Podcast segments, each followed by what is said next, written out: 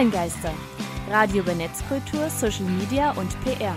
Mit Tristan Berle. Guten Tag. Und Christian Alner. Willkommen.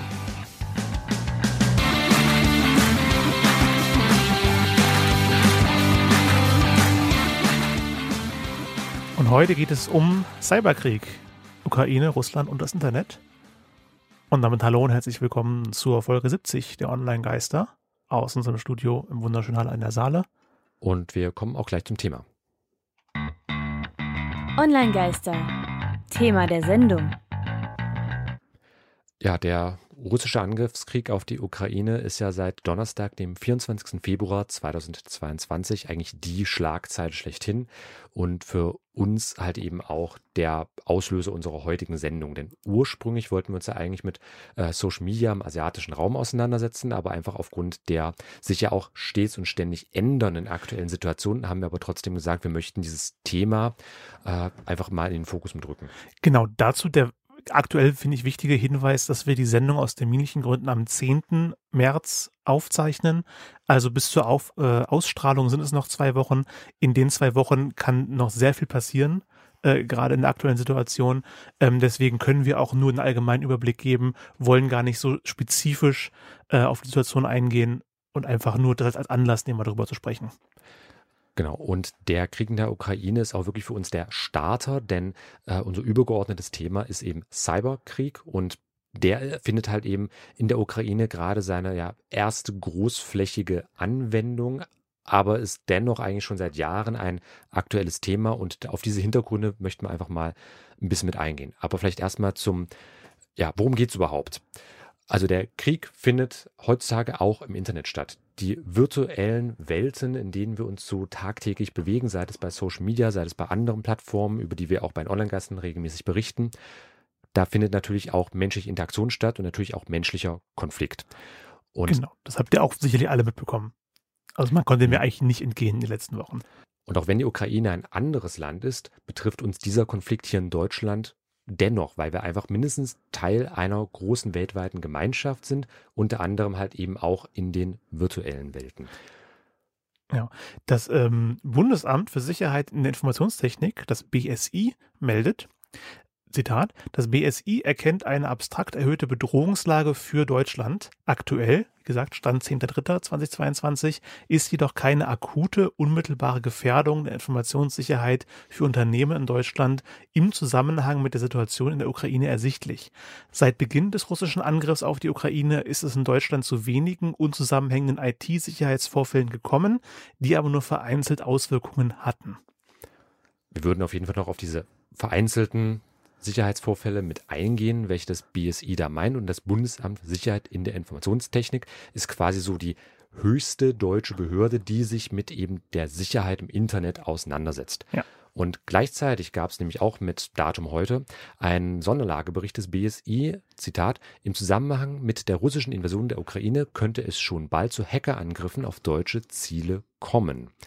Also es ist eine, ja zumindest halbwegs warme Bedrohungssituation. Also man erkennt die Gefahr an, dass es halt eben einfach durch diesen Konflikt, der ja auch in der Ukraine wirklich sehr, sehr heiß ausgetragen wird, sowohl im äh, realweltlichen, da gibt es ja viele, viele Meldungen in Tagesmedien, wie natürlich auch im virtuellen, auf die Details würden wir auch gleich nochmal mit eingehen, aber einfach nur als ein Beispiel, die sehr bekannte Hackergruppe Anonymous hat jetzt den Krieg gegen Russland erklärt auf Seiten der Ukraine. Und genauso gibt es auch von den jeweiligen Staaten und von sehr vielen Staaten auf der Welt geförderte Hackergruppen, die jetzt mal mehr, mal weniger direkt mit den Regierungen und mit den entsprechenden Verwaltungen zu tun haben und die halt eben auch im Namen oder auch mal nicht im Namen, das ist halt alles an vielen Stellen sehr, sehr nebulös, halt ähm, Hackerangriffe führen auf andere Länder. Also ein Konflikt, der eigentlich schon die gesamte Zeit ausgetragen wird. Und da berichtet unter anderem auch der deutsche Bundesverfassungsschutz in einem Kommuniqué an deutsche Unternehmen, das hat unter anderem auch mein Unternehmen der Seminar mitbekommen, Zitat, aufgrund erneuter aktueller Angriffe von Ghostwriter, Anmerkung unsererseits, das ist eine mutmaßlich vom russischen Geheimdienst gesteuerte Hackergruppe, im März 2022 gegen Personen in Deutschland ist besondere Vorsicht geboten. Mhm. Und im Zuge des Krieges in der Ukraine ist neben den militärischen Auseinandersetzungen auf ukrainischem Staatsgebiet auch im Cyberraum eine zunehmende Eskalation zu verzeichnen. Es besteht ein erhöhtes Risiko von Cyberangriffen gegen deutsche Stellen, insbesondere in Reaktion auf die jüngsten Sanktionen und militärischen Unterstützungszusagen.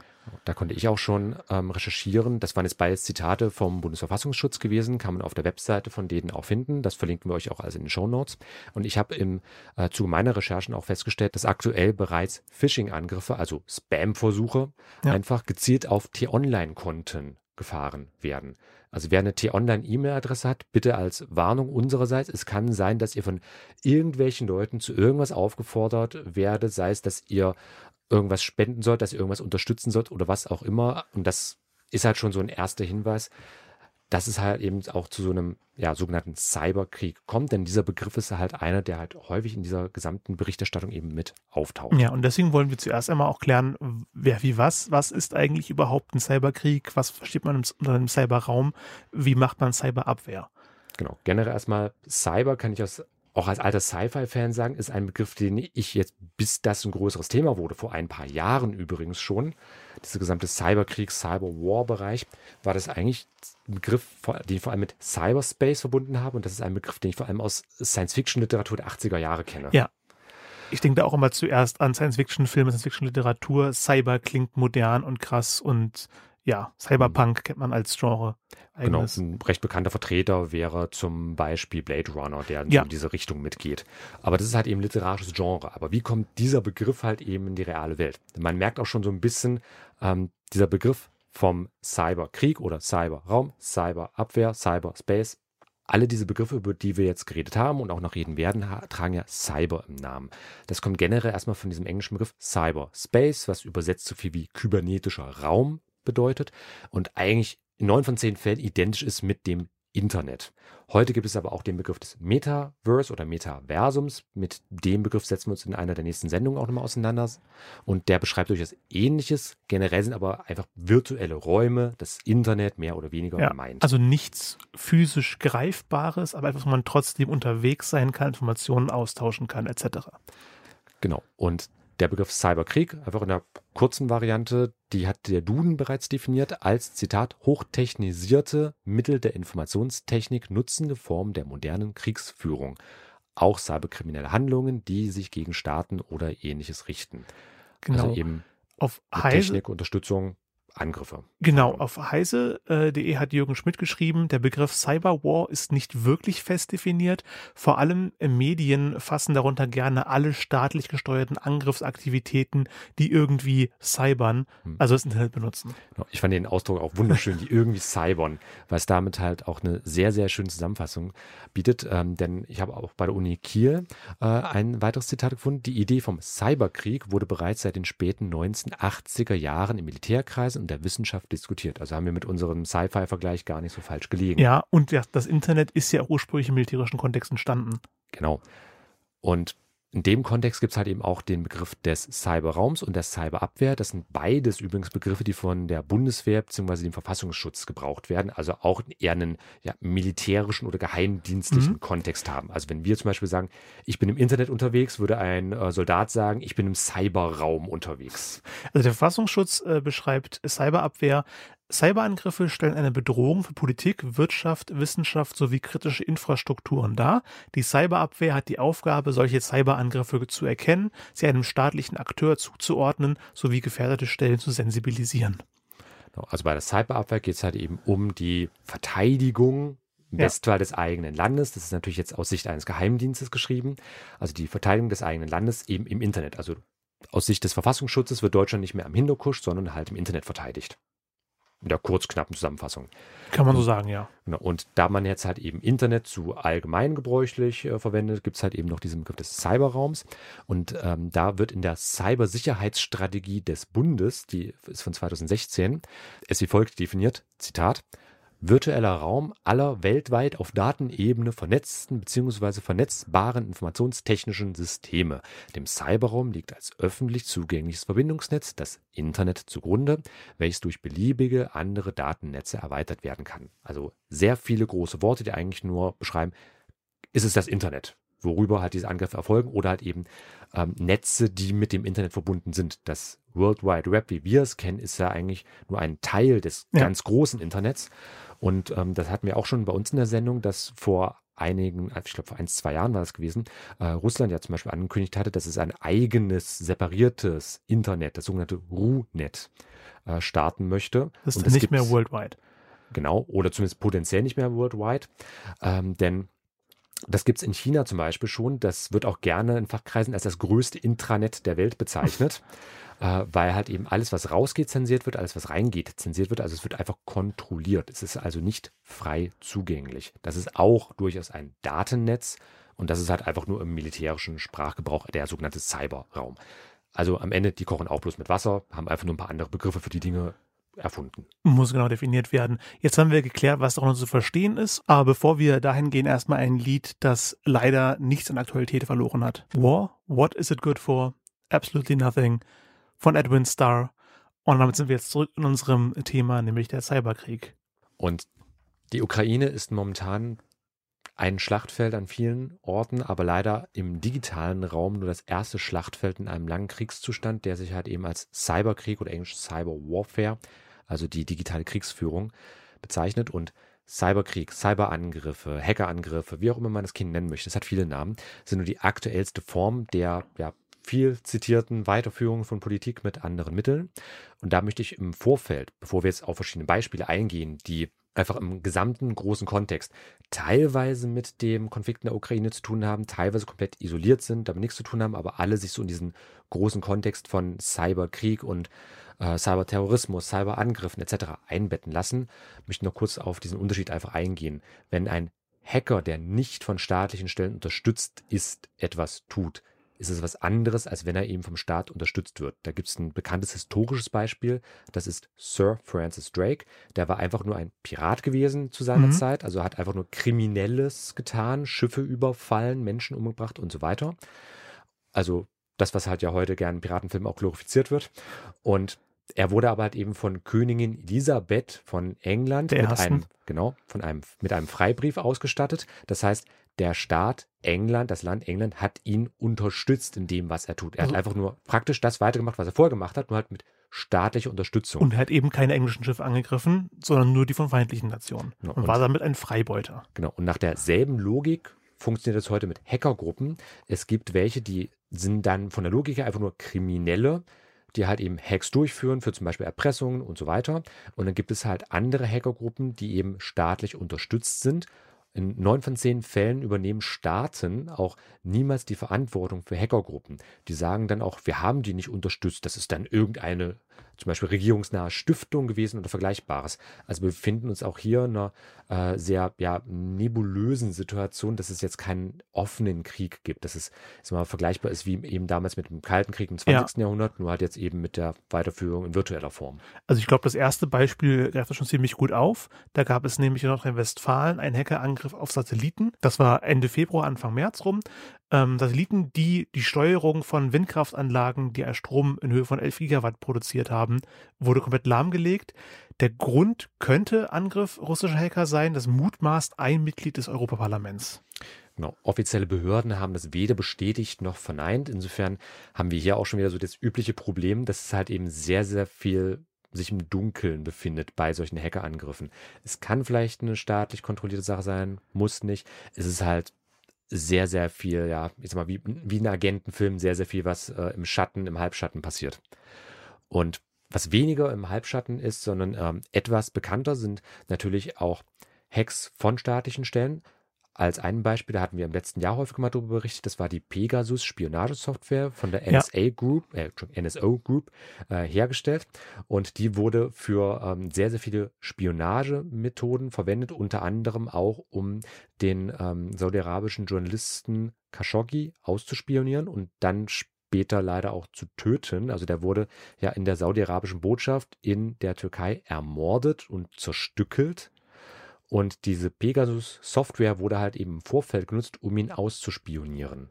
Und gleiches oder vergleichbares zumindest ähm, hat jetzt die IT-Sicherheitsfirma Symantec herausgefunden. Ähm, die haben nämlich gemeldet, dass eine ausgesprochen raffinierte Schadsoftware namens ja Daxin, Daxin oder Dachin äh, entdeckt wurde. Damit hat China äh, ja, Regierungen ausspioniert. Genau, oder soll ausspioniert haben, Haben- denn ja, die ja.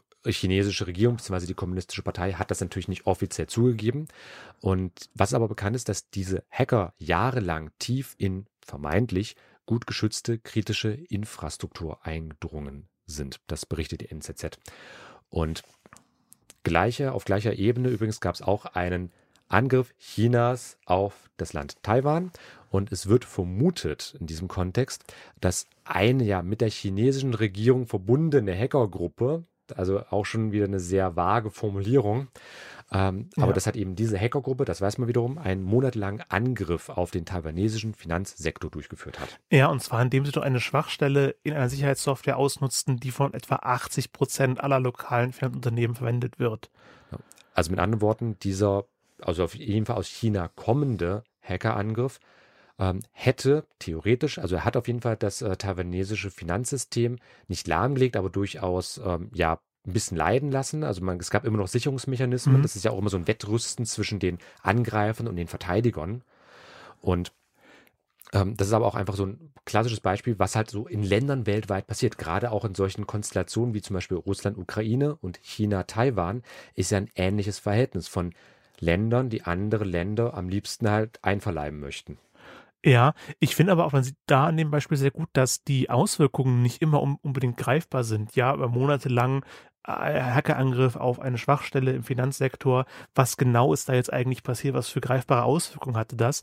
Das wird dann viel deutlicher und auch tragischer bei einem Hackerangriff, wenn wir nach Deutschland gucken. 2020 im September gab es einen Hackerangriff mit Todesfolge auf die Uniklinik in Düsseldorf. Denn eine Sicherheitslücke des US-Anbieters Citrix wurde ausgenutzt, um halt die Uniklinik Düsseldorf lahmzulegen.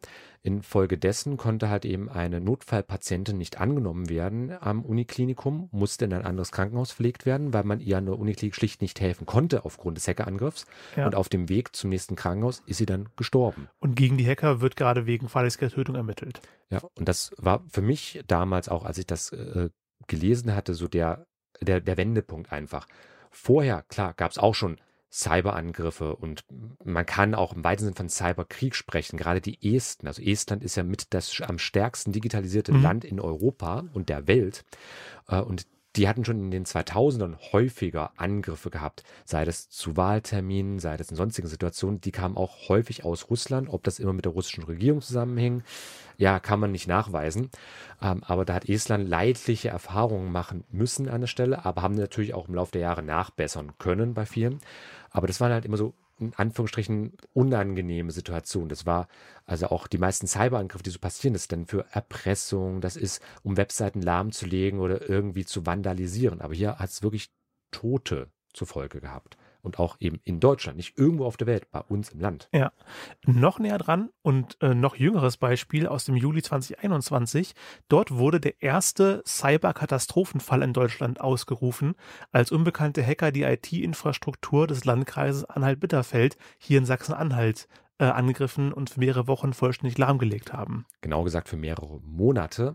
Äh, Der Landrat von Anhalt-Bitterfeld hat erst im Februar offiziell den Katastrophenzustand aufgehoben. Und ich hatte witzigerweise jetzt erst dieser Tage in einem, äh, einer Cloud-Weiterbildung, die ich geleitet hatte, einen Teilnehmer, der für den Landkreis gearbeitet hatte, jetzt Renten ist Mhm. und im Zuge von diesem Cyberkatastrophenfall gefragt wurde, ob er nicht wieder in den Landkreis zurückkommen könne, um weiterzuarbeiten, weil man halt eben gerade das Personal braucht. Denn äh, dieser Cyberkatastrophenfall, der wurde nicht einfach so ausgerufen aus Jux und Tollerei, Nee, sondern weil wirklich, Katastrophenfälle sowieso nie. ja, also das ist wirklich auch ein Katastrophenfall, nur halt eben im virtuellen Kontext gewesen, weil vielleicht nicht die normale Infrastruktur, Straßen und Vergleichbares lahmgelegt worden sind, aber halt eben die komplette Verwaltung. Also bis heute funktioniert die Verwaltung im Landkreis noch nicht wieder richtig. Und das bedeutet, dass Ausweise nicht ausgestellt werden können, Reisepässe, Sozialhilfen werden nicht ausgezahlt. Genau. Also die tagtäglichen Arbeiten, die ein Landkreis halt eben umsetzen muss. Leute dürfen nicht heiraten, Leute dürfen nicht adoptiert werden und vergleichbares. Es hat natürlich auch jetzt keine direkt vielleicht Toten zur Folge, aber kann halt auch natürlich die Verwaltung beeinträchtigen und kann dann halt auch zu sehr, sehr vielen Problemen führen. Es betrifft auf jeden Fall sehr viele Menschenleben, wenn ich mir nur vorstelle, dass Sozialhilfen Mhm. nicht mehr ausgezahlt werden können. Was, was Ja. machst du dann? Renten genauso. Renten. Also alles, worum sich die Landkreise kümmern. Das da hängen nicht Existenzen wenig. dran. Ja.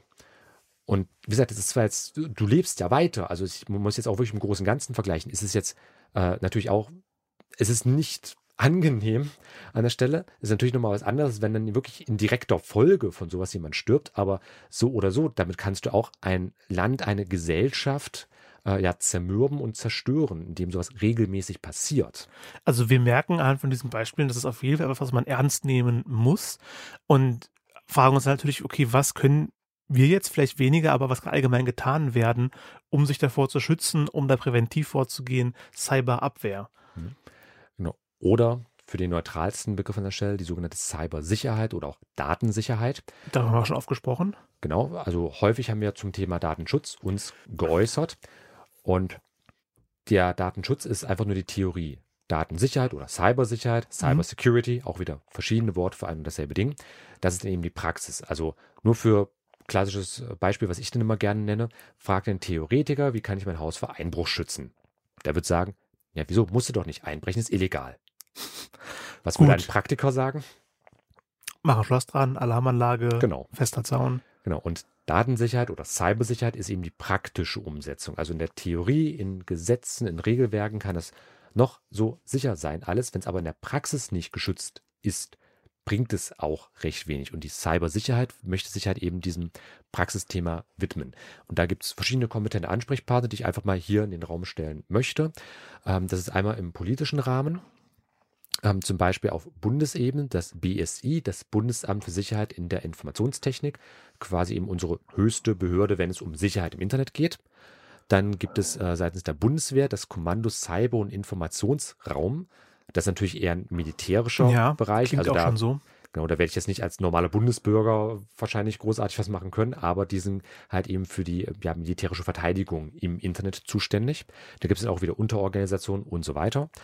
Ähm, seitens der Länder gibt es dann in der Regel die Innenministerien bzw. die Länderverfassungsschutze, äh, die halt normalerweise den Innenministerium einfach angegliedert sind. Also insofern das Innenministerium eines jeweiligen Bundeslandes ist auch immer der Ansprechpartner, wenn es um das Thema Cybersicherheit geht. Genau, dann gibt es natürlich auch für Privatpersonen oder kleinere Unternehmen oder vielleicht auch größere Unternehmen äh, der Datenschutzbeauftragte unter datenschutz-eprivacy.de und der Seminar, also dein Unternehmen hilft natürlich auch Genau, also wir sind auch, Kontext. genau, wir sind auch selbst in dem Bereich mit tätig. Also wir bieten ja Tools und Tipps an und unsere Tools sind zum Beispiel auch von Sicherheitsmechanismen aus alle entsprechend gesichert. Also wir haben die Serverstandorte in Deutschland, die sind ähm, praktisch gesichert in Rechenzentren, wo stellenweise in den Serverräumen selbst der Sauerstoffgehalt runtergeschraubt worden ist, äh, um halt eben Brände mehr zu finden, um das auch nicht so, so einfach dachte, einbrechbar kein, zu machen. Kein Hacker einfach so reingehen kann, ohne zu ersticken. Das auch. Wir machen auch okay. äh, mehrfach redundante Sicherungen. Tagtäglich wird einmal eine komplette Kopie von allem angefertigt, einfach für eben alle Fälle, falls ja. doch mal was passieren kann. Ähm, da gab es auch 2021 einen Großbrand in Straßburg, wo dann wirklich das größte französische Rechenzentrum ja, abgebrannt ist. Da das hat auch Schlagzeilen berichtet. gemacht. Ja, da hatten wir auch berichtet bei uns in der Sendung. Ähm, und da versuchen wir natürlich schon mal für Sicherheit zu sorgen und ansonsten halt eben wirklich, dass wir halt einfach die Standorte in Europa mhm. versuchen einfach ja. zum Vorteil auszunutzen. Dann gibt es noch einige Verbände, denen man beitreten mhm. kann, die einen unterstützen. Das ist einmal die Allianz für Cybersicherheit. Ja, da sind wir auch Mitglied. Ja. Und die BVMW, wofür steht das? Genau, das ist der Bundesverband Mittelständische Wirtschaft und da gibt es die Kommission Internet und Digitales als so ein Organ von denen, die auch einen äh, ganz guten Draht zur Politik beispielsweise haben, wenn es halt um das Weitergeben von Informationen geht. Also da vielleicht nur angemerkt, also ich bin selbst sowohl bei der Allianz für Cybersicherheit wie auch beim BVMW Mitglied. Also falls es da ähm, Bitten gibt oder Eingaben gibt, Leute, meldet euch. Ich leite das sehr, sehr gerne weiter. Wir können da nur zusammen für mehr Sicherheit ja. sorgen online. Also unter onlinegeister.com findet ihr natürlich auch nochmal alle diese Hinweise in den Shownotes. Ähm, können uns da kontaktieren und findet auch weiteren Infografiken und auch aktuelle Entwicklungen zum Thema der Sendung. Die gibt es auch monatlich im exklusiven 2-Minuten-Briefing unter onlinegeister.com slash newsletter. Alle Songs aus der Radiofolge verlinken wir in der Spotify-Playlist. Und ein Hinweis für unsere Podcast-Hörer noch. Online-Geister wird unter einer Creative Commons CC by ND-Lizenz veröffentlicht. Also liebt es, teilt es, seid kreativ damit, aber bitte informiert uns im Vorfeld. Und dann verabschieden wir uns vom Thema und äh, zum äh, Abschluss da an dem Punkt noch eine Band, die auch sehr oft äh, über und gegen Krieg gesungen hat. System of a Down, BYOB.